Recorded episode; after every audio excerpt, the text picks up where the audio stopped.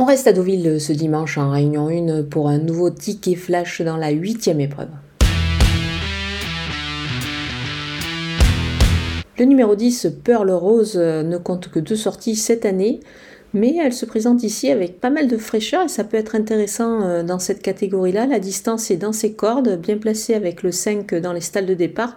Elle va aussi bénéficier de la monte d'Olly Doyle et on le sait, euh, la talentueuse euh, cavalière se montre plutôt à la hauteur lorsqu'elle fait son déplacement, elle se déplace sur notre sol en France. Donc je pense qu'elle devrait pouvoir s'en sortir même si c'est une pouliche qu'elle va découvrir en piste. Je pense que le tandem peut bien fonctionner. Il pourrait y avoir pourquoi pas une petite cote également. Donc on va la jouer au jeu simple gagnant placé.